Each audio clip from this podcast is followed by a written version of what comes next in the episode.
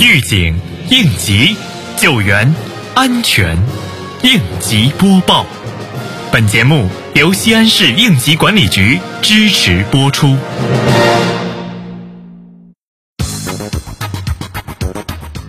为督促企业扎实做好安全生产各项工作，确保第十四届全运会顺利召开，十二月七号，碑林区应急管理局执法人员对辖区内的十四运提升改造项目进行了督导检查。执法人员重点检查了施工单位的安全设施设备、安全管理、安全制度的落实情况，查看了特殊工种人员相关证件，并且对该单位负责人作出要求，要切实做好企业的主体责任，提高员工的安全。意识，加强作业人员安全带、安全帽、劳动防护用品的配备及使用。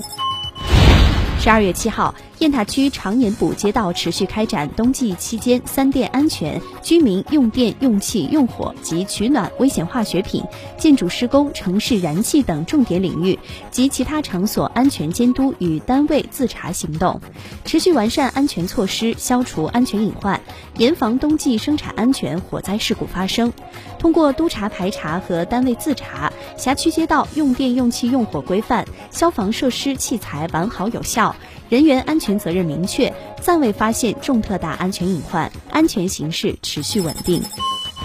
日前，鄠邑区应急局组织专家对辖区危化经营企业西安天海气体有限公司进行检查。本次检查主要对企业安全管理工作落实情况及关键环节、重点部位隐患进行排查。通过检查，专家组对检查中企业存在的三个隐患问题列出清单，并结合企业实际提出整改意见，要求企业加强整改，进一步夯实安全生产基础，提高企业安全管理水平。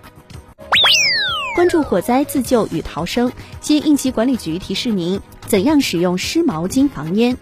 折叠层数要依毛巾的质地而异，一般毛巾折叠八层为宜。这样烟雾浓度消除率可达百分之六十。毛巾使用时要捂住口和鼻，滤烟的面积尽量增大。火灾发生时有如何选择避难房间？应注意以下几点：一、选择临街的房间，因为那样更便于观察火情，可以和救援者通过呼喊、手势等取得联系，对及时获得救援大有益处。二、选择有阳台的房间，或者选择从楼梯间便于接近的房间。